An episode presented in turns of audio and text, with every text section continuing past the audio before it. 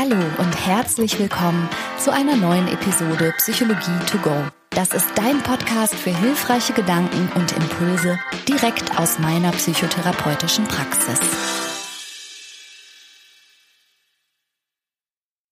Hallo, danke fürs Einschalten.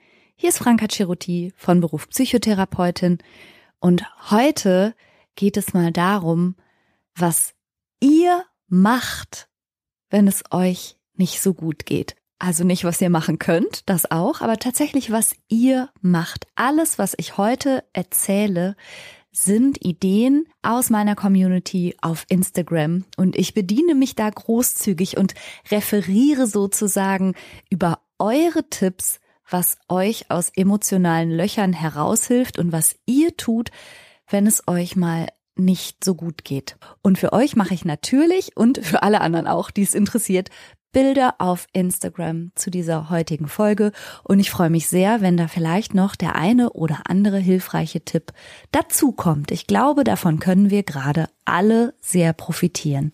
Aber bevor ich einsteige, sage ich erstmal ganz, ganz herzlichen Dank an diejenigen, die meine innere Oma oder auch Oma oder natürlich auch den inneren Opa so liebevoll aufgenommen haben. Ich war wirklich total überwältigt von dem Feedback und euren Rückmeldungen und den Bildern mit euren wunderschön gealterten Gesichtern. Und ich habe sehr viele Omas und Opas gesehen mit glitzernden Augen und dem Schalk im Nacken. Und ich fand's wirklich, wirklich richtig schön, diese riesige Resonanz auf die letzte Episode. Also wirklich tausend Dank dafür. Das hat mich sehr glücklich gemacht und bedeutet mir total viel. Also danke dafür nochmal. Ja, und das heutige Thema ist aufgekommen. Es ist ehrlich gesagt auch wieder eine etwas, ja, eine Folge, die sich etwas privater anfühlt, möchte ich mal sagen weil ich auf Instagram einen kleinen Film geteilt habe, wie ich so durch den Herbstwald stapfe und mir Pilze anschaue.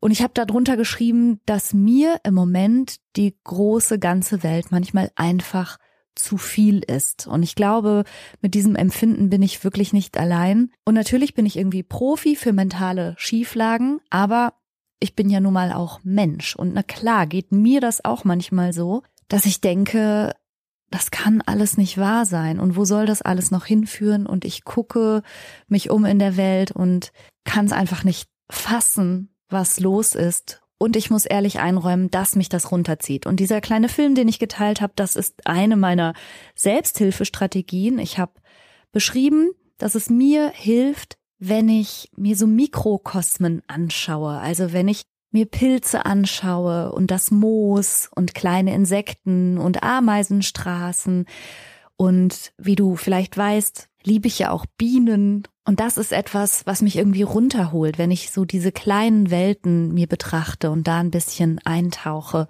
und mich auf diesen kleinen Kosmos gedanklich einlasse. Und natürlich passiert das in der Regel draußen, das tut mir auch immer ganz gut. Ja, und dieses Video hatte ich geteilt und gefragt, was ihr macht und was euch hilft. Und da kamen so schöne Antworten, dass ich dachte, das möchte ich euch als Podcast-Hörerinnen und Hörern wirklich überhaupt nicht vorenthalten. Und es sind vor allen Dingen auch Antworten, die nicht so, nicht so generisch sind wie, ja, dann mal mit Freunden und Freundinnen sprechen. Wogegen natürlich überhaupt nichts spricht. Das ist super hilfreich, mit Freundinnen und Freunden zu sprechen oder überhaupt gute Kontakte zu haben.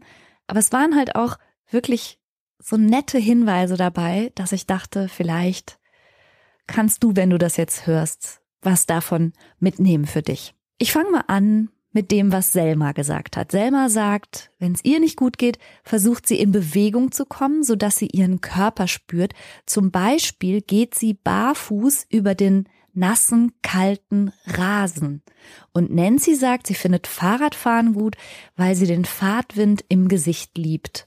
Und das finde ich schön und tatsächlich diese körperliche Empfindung von Wind im Gesicht oder von kaltem Rasen unter den nackten Füßen, das finde ich super. Und dazu möchte ich ausdrücklich aufrufen, auch wenn Schnee frisch gefallen ist.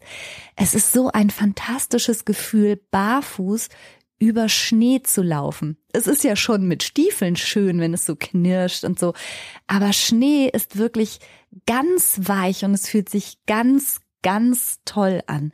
Und solche körperlichen Erfahrungen zuzulassen, also von Wind im Gesicht, von Kälte und durchaus auch von, von Regen und Niesel im Gesicht, das hat auch jemand geschrieben.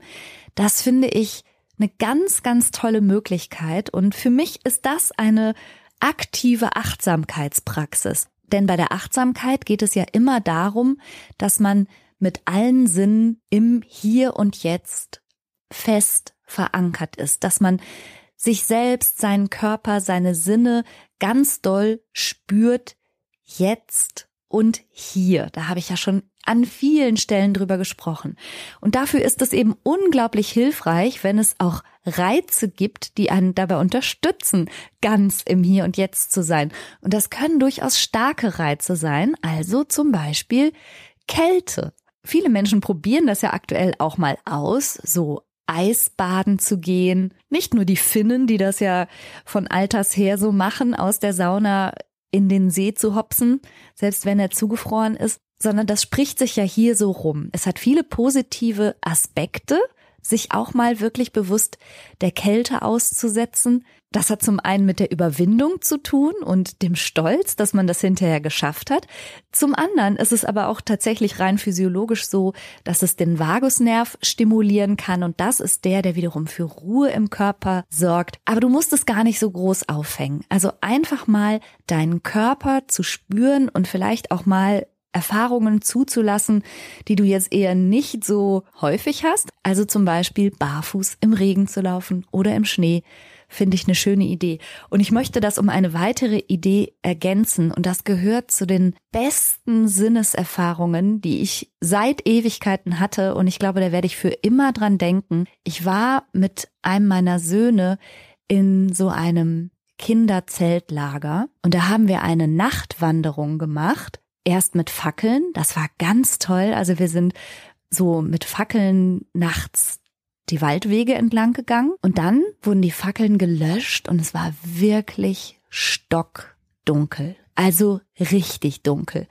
Und dann wurden wir angeleitet, mal wahrzunehmen, wie sich unsere Augen so langsam, langsam daran gewöhnen und wie wir, wenn wir in den Himmel schauen und auf die Baumwipfel dann doch auch in der Dunkelheit verschiedene Nuancen erkennen können. Und dann wurden auf dem Waldboden einfach nur ein paar Knicklichter verteilt und wir haben eine Wanderung gemacht im Stockdunkeln. Also es war tatsächlich so, dass man kaum die Hand vor Augen sehen konnte und man hat plötzlich alle Geräusche so intensiv wahrgenommen und das war eine wahnsinnig intensive Erfahrung, auf jeden Schritt zu achten, auf jedes Knacken. Also das war wirklich bemerkenswert. Auch durchaus ein bisschen gruselig. Auf der anderen Seite war das natürlich vorher abgesteckt, das Gelände, und das war ein ebener Weg. Aber trotzdem war es eine ganz ungewöhnliche Erfahrung und gehörte für mich zumindest zu dem, was ich eben normalerweise nicht mache. Also wir sind ja als Menschen schon so, dass wir immer gucken, dass wir genug sehen, dass es warm genug ist, dass es nicht so anstrengend ist. Also wir sind ja in aller Regel sehr stark darum bemüht, es immer bequem und angenehm zu haben. Aber starke und auch durchaus tolle Erfahrungen passieren eben oft genau da, wo es nicht nur angenehm ist oder so ein bisschen an der Grenze. Und deshalb finde ich Nancy's Idee mit dem Fahrtwind im Gesicht und Selmas Idee mit der kalten Wiese unter den nassen Füßen und ergänzt um meine Idee der stockdunklen Nachtwanderung. Vielleicht möchtest du sowas mal ausprobieren und das holt garantiert deine Sinne sowas von ins Hier und ins Jetzt. Also Tipp Nummer eins wäre aktive Achtsamkeitsübungen, die deine Sinne stark mitnehmen. Der zweite Tipp aus meiner Community kommt von Christina. Sie sagt, das unbeschwerte Spielen mit ihrem zweijährigen Sohn hilft ihr, beziehungsweise generell Kinder. Die Kombination aus Kindern, Singen und Natur, das ist das, was ihr gut tut. Und das Praktische ist, dass sie von Beruf Erzieherin ist. Also da würde ich sagen, Christina, hast du es wirklich gut getroffen, wenn das das ist, was dich auch wirklich glücklich macht und auch in schwierigen Zeiten dir hilft. Und zum Spielen würde ich gerne auch was sagen. Zu spielen ist etwas, was alle Menschenkinder weltweit vereint. Aber es ist etwas, was zumindest hier in unseren Breitengraden, so scheint mir das auf jeden Fall, dann je erwachsener und älter man wird, mehr und mehr verloren geht. Und mehr und mehr eben auch nicht als was Kindliches, sondern vielleicht auch als was Kindisches und für erwachsene Menschen Unangemessenes gilt.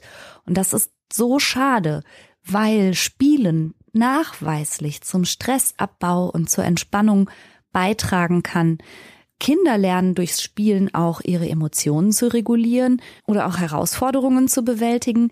Und dann gibt es natürlich auch Spiele, die uns kognitiv herausfordern, also wo wir ein bisschen tüfteln und kniffeln müssen. Das sind, glaube ich, auch die Spiele, die wir uns dann noch als Erwachsene so erlauben, hier und da mal ein Sudoku zu lösen oder sowas. Und Spiele sind tatsächlich auch hilfreich natürlich, um abzulenken, Ablenken von Schmerzen, aber auch Ablenken von emotionalen Beschwerden. Und das ist gleichzeitig vielleicht der Grund, warum Spielen so ein bisschen in Verruf gekommen ist. Ich habe neulich einer Tageszeitung ein Interview gegeben, wie wir uns in diesen Zeiten stabilisieren können, was wir tun können, um uns aufrecht und gerade zu halten, also im Wesentlichen das Thema, das ich heute auch für den Podcast gewählt habe. Und mein Interview wurde kombiniert mit einer anderen Person, die ebenfalls aus fachlicher Expertise heraus als Psychotherapeut die gleichen Fragen beantworten sollte wie ich. Und dieser Mann hat in dem Interview sehr darauf gedrungen, dass wir uns der Realität stellen müssen und dass wir nicht in Fantasiewelten abtauchen sollen und dass wir nicht in Scheinwelten fliehen und so weiter. Und ich verstehe total, was er meint. Und mir geht es jetzt auch nicht um den puren Eskapismus und den Zustand der Welt zu leugnen. Gleichzeitig finde ich es aber, je nachdem, in welcher Verfassung man selber gerade ist, unglaublich wichtig, ehrlich gesagt, sich gerade in diesen schwierigen und anstrengenden Zeiten auch bewusst richtige Auszeiten zu gönnen und sich durchaus zu erlauben, sich auch mal abzulenken, auch mal in Fantasiewelten abzutauchen. Und das kann zum Beispiel durch Spielen passieren. Ich bin mir nicht sicher, warum der Kollege das so kritisch gesehen hat oder ob er mit Ablenken und Abtauchen vielleicht noch irgendwie eine andere Art von Konsum oder sowas vielleicht meinte. Mir ist es nicht so richtig bewusst geworden und das würde ich selbstverständlich auch kritisch sehen. Also wenn die Realitätsflucht mit drei Flaschen Rotwein passieren soll, da würde ich natürlich auch nicht dahinter stehen, aber sich einfach mal unbeschwert auf eine Runde eines Brettspiels einzulassen oder eben mit einem zweijährigen Kind, so wie Christina, ein paar Autos über den Teppich zu schieben oder auf dem Spielplatz zu schaukeln, auch als erwachsene Person, das finde ich nicht nur erlaubt, ich finde das ehrlich gesagt richtig notwendig. Und auch dazu habe ich noch eine private Anregung. Ich wünsche mir ja, wenn es irgendwelche Anlässe gibt, so wie Geburtstag oder Weihnachten oder sowas, am liebsten Erlebnisse. Ich habe nicht so gerne Dinge, aber ich habe gerne tolle Erinnerungen und wünsche mir deshalb von meiner Familie eigentlich immer, dass wir tolle Sachen zusammen machen. Und wir waren kürzlich zusammen in einem Escape Room und das war super. Ich spiele ja sowieso gerne und ich finde Rollenspiele super und ich verkleide mich auch gerne und all das, was vielen anderen Erwachsenen ein totaler Graus ist, das finde ich ganz, ganz toll. Daher macht man mir persönlich mit sowas eine riesige Freude. Aber vielleicht gerade wenn du da Vorbehalte hast oder sowas noch nie gemacht hast, vielleicht versuchst du mal, dich darauf einzulassen und einfach mal ganz spielerisch auf solche Erlebnisse zuzugehen. Also dieser Escape Room, in dem wir da waren, das war eine richtige Zeitreise. Ich habe mich gefühlt wie in einer anderen Welt, als würde ich durch die Winkelgasse wandeln, aber eher so im Stile der 20er Jahre und das hat so viel Spaß gemacht. Also mir macht diese Art Ablenkung, diese Art Spiel, diese Art Eintauchen in eine andere Welt total viel Spaß und ich finde überhaupt nicht, dass das für uns erwachsene Menschen sich nicht gehört oder unpassend ist oder dass wir uns in jedem Moment dieser Realität stellen müssen, wie sie ist. Denn diese Realität, wie sie ist, profitiert nicht davon, wenn ich mich emotional total runterwirtschafte und gefühlt hilflos, gefühlt schon fast resignativ auf die Geschehnisse starre, die ich gar nicht beeinflussen kann. Ich finde es ganz wichtig, dass wir gerade in den schlechten Zeiten schauen, dass wir irgendwas finden, womit wir unsere Batterien auch wieder auftanken und wo wir auch wieder Kraft tanken können. Und für mich gehört genauso wie für Christina Spielen auf jeden Fall dazu. Ich bin nicht so die Playmobil Mutti, aber Escape Rooms und alles, was dazu gehört. Und das gibt's ja übrigens auch als Spiele, die man so am Tisch machen kann und so, finde ich mega toll. Also kleine Anregung. Vielleicht hast du sowas noch nie gemacht und lässt dich einfach mal drauf ein. Und jetzt haben wir ja gerade schon über Kinder singen und Natur gesprochen. Da knüpft Sonja an. Sonja berichtet, dass sie ganz selbstvergessen puzzelt und Sie schreibt, das Problem dabei ist, dass ich zum Entsetzen meiner Mitmenschen fast direkt anfange zu singen, vor allen Dingen Kinderlieder. Also auch hier die Kombination aus Spielen und Singen. Und Anne schreibt auch, definitiv singen, das setzt so eine gute Energie frei. Und Kätchen schreibt, sie fährt gerne im Auto, macht dann die Musik laut an und singt mit, obwohl sie gar nicht singen kann. Aber tatsächlich muss Singen auch überhaupt nicht schön sein, um fantastische Effekte zu haben. Also man weiß aus der Forschung, dass Singen hilft, Stress abzubauen. Der Effekt scheint noch ein bisschen stärker zu sein, wenn man zum Beispiel im Chor gemeinsam singt, weil dann noch dieses Gefühl von gemeinsam etwas Tolles kreieren dazukommt und das kann richtige Glücksgefühle auslösen. Und was beim Singen quasi so nebenher passiert, ist, dass man gut atmet. Also wer singt und zwar aus voller Kehle, so wie offensichtlich Sonja beim Puzzeln oder Anne oder Kätchen, der nutzt in der Regel seine ganze Atemkapazität und atmet auch tief ein. Und wir wissen alle, dass Atmen ein richtig guter Lifehack ist, um uns gerade aus einem gestressten, ängstlichen Empfinden herauszuhelfen. Und spannenderweise gibt es neurobiologische Befunde, die zeigen, dass ein Gehirn, das gerade mit Singen beschäftigt ist, gleichzeitig keine Angst empfinden kann. Und das finde ich auch ein fantastisches Ergebnis. Und ich denke, wie so oft, wie intuitiv klug wir eigentlich sind, denn das, was Menschen ja häufig machen, und so wird es ja in Filmen auch ganz oft dargestellt, wenn man irgendwie abends die dunkle Kellertreppe runter soll, um irgendwas aus dem Keller zu holen, dann wird das häufig so dargestellt, dass dann der Protagonist anfängt zu singen. Und vielleicht steckt das dahinter, dass wir intuitiv wissen, wenn wir singen, empfinden wir nicht so viel Angst. Ja, also wie gesagt, das war der dritte Tipp von Sonja, Anne und Melli. Singen. Und da habe ich auch noch einen kleinen privaten Tipp. Ich weiß, dass mein Gehirn sehr gut akustisch funktioniert und das ist bei einem meiner Söhne definitiv auch so. Wir sind so extrem musikaffin und reagieren auch stark auf Musik und es ging mal darum, dass er die Siebener Reihe auswendig lernen sollte und das ist ihm total schwer gefallen, nur anhand der Zahlen. Und dann haben wir ein kleines Lied erfunden. Der Anfang lautete, die Sieben ist schön, sie hat vierzehn und 28 Haare und so weiter. Also wir haben ein Lied gemacht. Entschuldige meinen Gesang, aber wie gesagt, Gesang muss ja nicht schön sein. Und mit dieser Melodie ging es für ihn viel leichter, sich das zu merken. Und falls du zu den Menschen gehörst, bei denen Melodien und Liedtexte auch tausendmal besser verfangen als zum Beispiel das eigene Passwort oder die eigene PIN-Nummer, zu diesen Menschen gehöre ich nämlich, dann hinterleg dir sowas mit Musik. Und das gilt genauso für positive Botschaften, die du dir vielleicht selber geben möchtest, gerade in Phasen von Angst oder Selbstzweifeln, dass du dir selber ein kleines Lied kreierst mit einem positiven Text. Sowas wie Und was ist, wenn's klappt? Da, da, da, da. Tut mir leid, aber mein Kopf funktioniert so und vielleicht hilft es dir ja auch. Ja, passend zu dem Tipp mit dem Singen sagt Daniela, Tipp Nummer 5, tanzen einfach nur tanzen, so wie es gerade gut tut.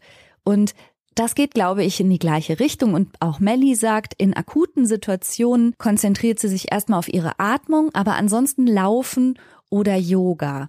Also erstens, ich glaube halt, jede Art von Bewegung, vor allen Dingen aber kraftvolle und große Posen, wie sie ja fürs Yoga auch typisch sind, sind unglaublich hilfreich. Also ich glaube, wenn wir unseren Körper bewegen und nutzen, gibt uns das ein automatisch viel, viel besseres Empfinden. Eben nicht nur körperlich, sondern auch emotional. Und das kann ganz frei und wild und lebendig sein, so wie beim Tanzen, wenn du einfach nur zu deiner Lieblingsmusik durch die Bude hoppst. Und es kann natürlich auch eher ruhig vonstatten gehen, so wie beim Qigong oder beim Yin-Yoga. Also da gibt es verschiedene Möglichkeiten und auch das kann man natürlich wiederum kombinieren, entweder mit Musik oder mit einem Spiel, mit einer Teamsportart, wie auch immer. Also alle Punkte, die ich bisher genannt habe, die lassen sich ja untereinander auch super verbinden und kombinieren. Dann kam viertens ein Tipp von Dörte. Sie macht sich gerne, wenn es die Witterung zulässt, ein kleines Feuerchen und beobachtet die Flammen. Ach, und das kann ich auch so gut nachfühlen. Ich mache das jetzt witterungsunabhängig, eher nicht so sehr draußen als drinnen. Zum Beispiel mache ich den Kamin gerne mal an.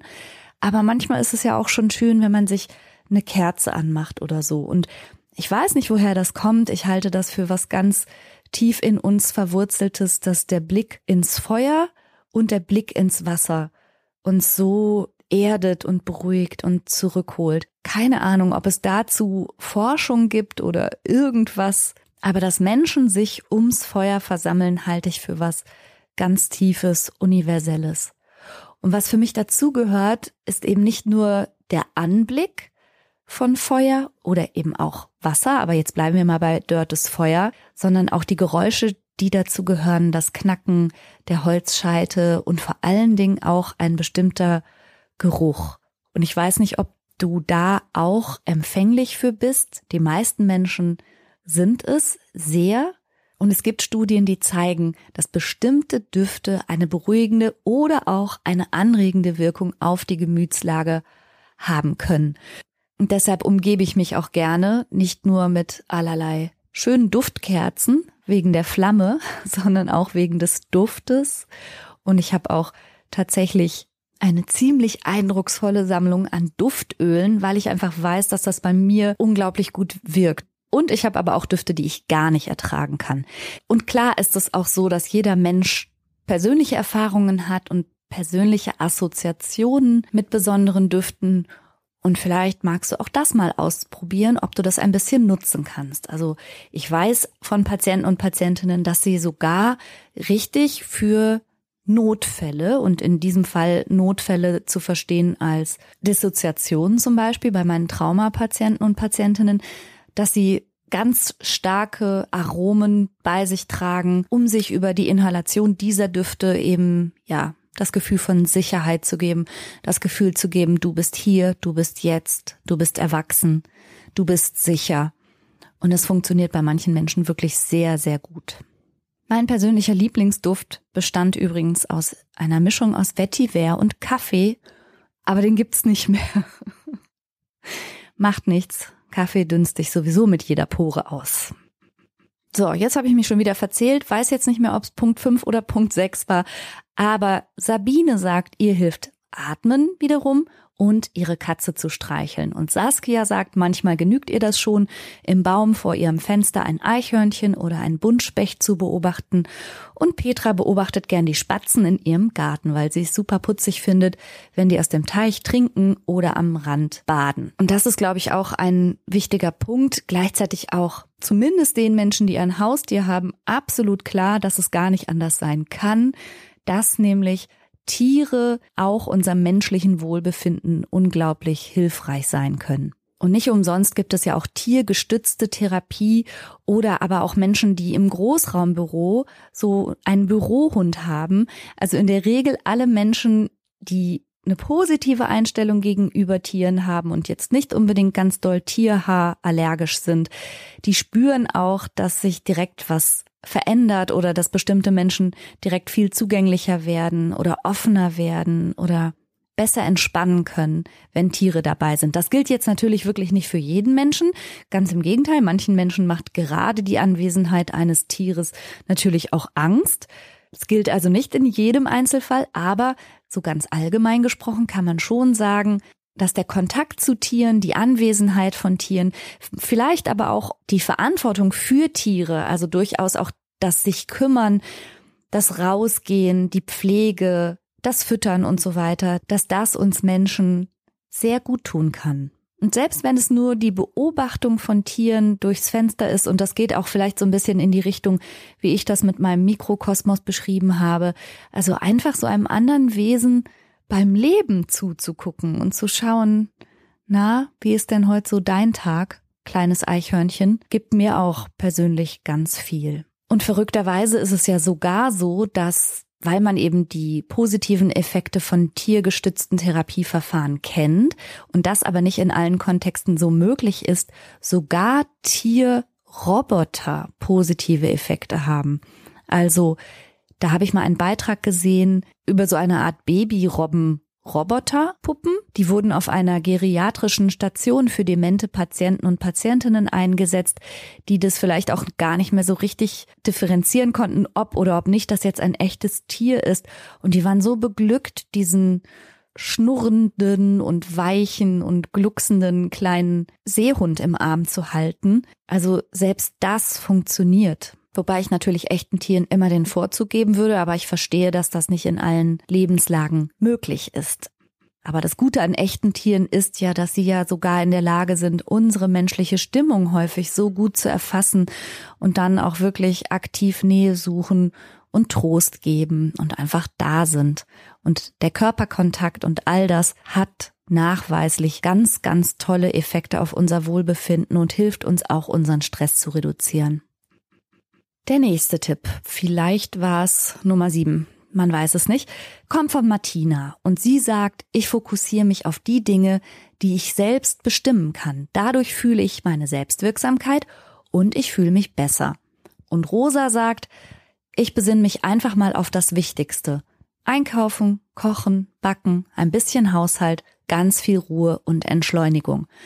Und das finde ich auch nochmal einen wichtigen Punkt, die Selbstwirksamkeit. Also das heißt, sich aktiv mit Dingen zu beschäftigen, deren Ergebnis man dann auch direkt sieht. Also das heißt, so wie Martina gesagt hat, ich fokussiere mich auf Dinge, durch die ich meine Selbstwirksamkeit fühle.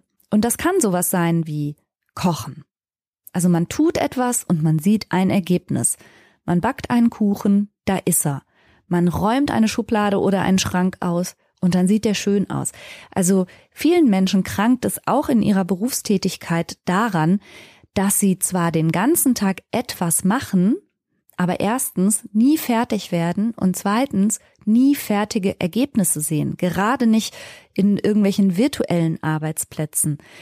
Und das ist schade, denn es ist genauso wie Martina sagt, die Selbstwirksamkeit, also das Empfinden, ich mache etwas und das hat eine Wirkung und eine Auswirkung. Das ist unglaublich befriedigend und wichtig. Und gerade auch, wenn man sich hilflos fühlt, wenn man sich ohnmächtig fühlt, dann kann das eine Möglichkeit sein, sich selber das Empfinden, dass das eigene Handeln durchaus auch etwas bewirkt, zurückzugeben, indem man eben dafür sorgt, dass man so etwas tut. Und viele Menschen finden das eben in so Alltagstätigkeiten wie Rosa, die sagt bisschen Haushalt und in aller Entschleunigung kochen. Und viele Menschen mögen das aber auch zum Beispiel durch Kreativität. Und der Vorteil, wenn man so einen künstlerischen Ausdruck wählt, ist natürlich, dass das auch nochmal ein Kanal ist, den man sozusagen seinen inneren Emotionen geben kann, mal rauszukommen oder sich mal zu zeigen. Also kreative Menschen nutzen das ja schon auch oft zum Selbstausdruck oder als Möglichkeit, nicht nur etwas kreativ zu schaffen, sondern in gewisser Weise auch zur Verarbeitung und die Gedanken in dieser Zeit ein bisschen frei laufen zu lassen. Und nicht umsonst gibt es ja eben auch die Kunsttherapie zum Beispiel. So wie ja übrigens, ich würde fast jetzt sagen, alle Dinge, die ich jetzt genannt habe, auch wenn man wirklich mal in eine psychiatrische oder psychosomatische Klinik geht, da jeweils auch angeboten werden. Also sehr häufig gibt es da Musiktherapie, Tanztherapie, Kunsttherapie. Und natürlich lernt man da Achtsamkeit und mit seinem Körper wieder in Kontakt zu kommen und Entschleunigung Und auf einer therapeutischen Station, auf der ich mal gearbeitet habe, gab es auch das Angebot der Aromatherapie, unter anderem eben, damit die Patienten und Patientinnen, so wie ich das gerade geschildert hatte, ihren speziellen Duft für sich so ein bisschen mitnehmen konnten. Also nicht nur um die Achtsamkeit zu schulen und die Sinne anzusprechen, sondern wirklich auch um Düfte in positiver Art und Weise zu nutzen. Und auch tiergestützte Therapie gibt es in immer mehr Kliniken. Und das ist sicherlich kein Zufall, dass wir hier in unserer Community-Befragung zu genau diesen Dingen kommen, weil die uns eben einfach gut tun.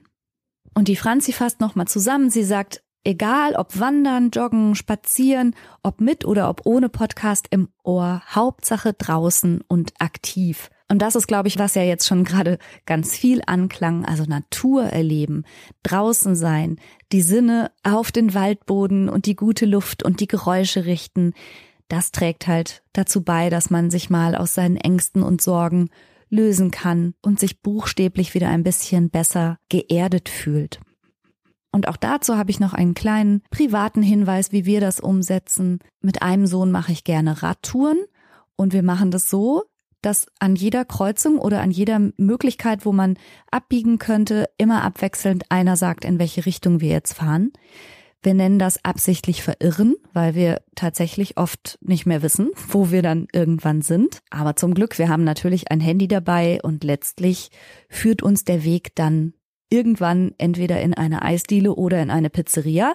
Aber erstmal lassen wir es so drauf ankommen und wir entdecken dabei immer Ecken, in denen wir noch nie waren oder sehen tolle Vorgärten oder versteckte Baggerlöcher oder finden einen Apfelbaum.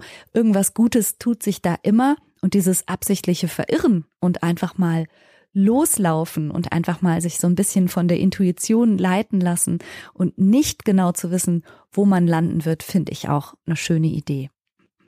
Ja, und die letzten Tipps für heute, die kommen von Nichia, Susanne und Johanna und ich habe sie mal zusammengefasst so als Liebe, Dankbarkeit und Demut. Also Nichia sagt, sie konzentriert sich gerade in den schweren Zeiten wie jetzt auf die Liebe, die sie in sich selbst fühlt und die Liebe, die sie um sich herum fühlt und sie versucht ganz aktiv ganz viel Liebe nach draußen zu geben.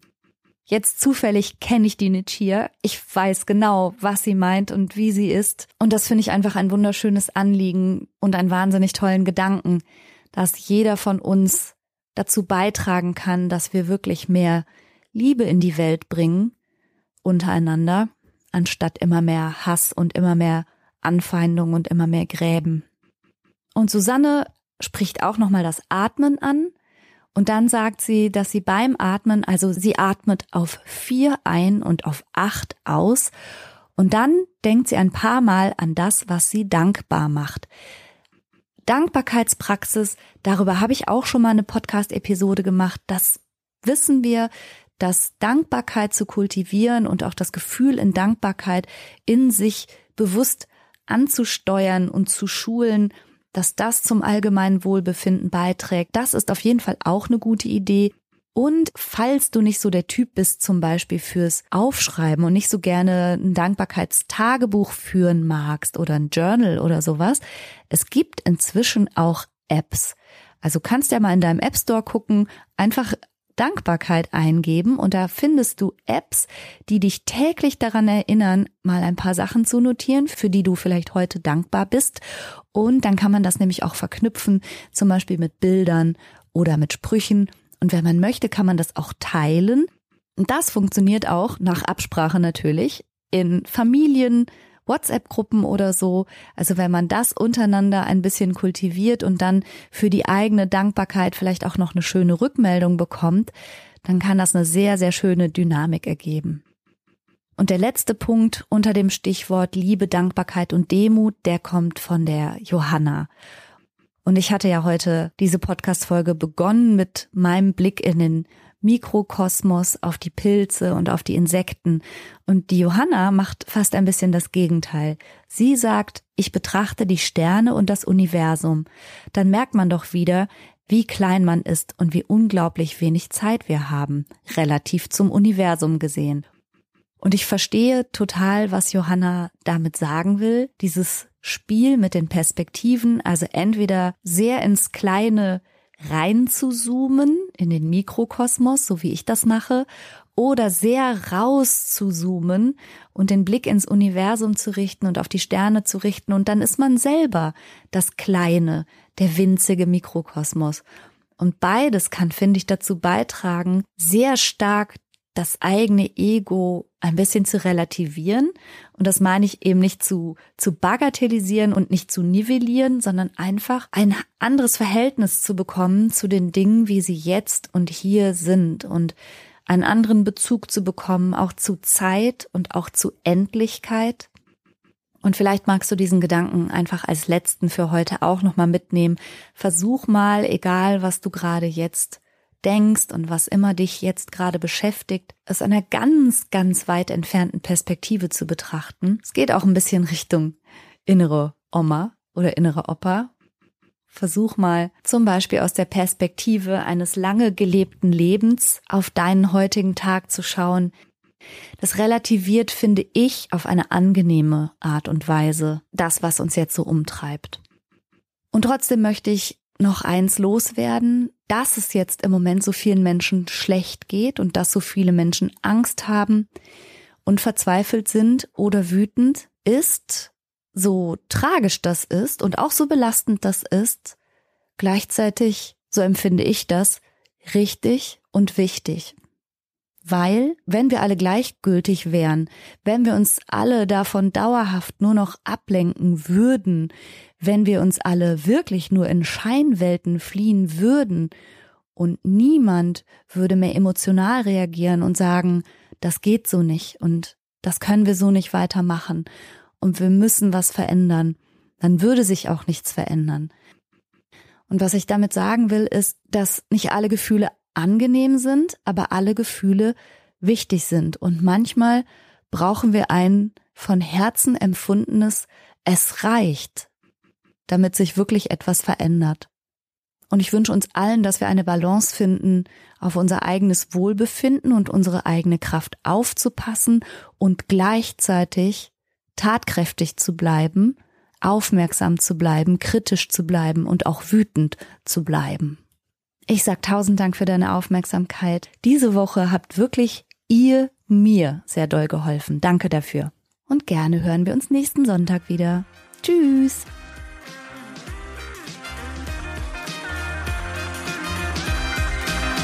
Das war's für heute. Ich hoffe, du konntest eine Menge frischer Gedanken für dich mitnehmen. Mehr davon gibt's auch auf meiner Seite www.franca-ceruti.de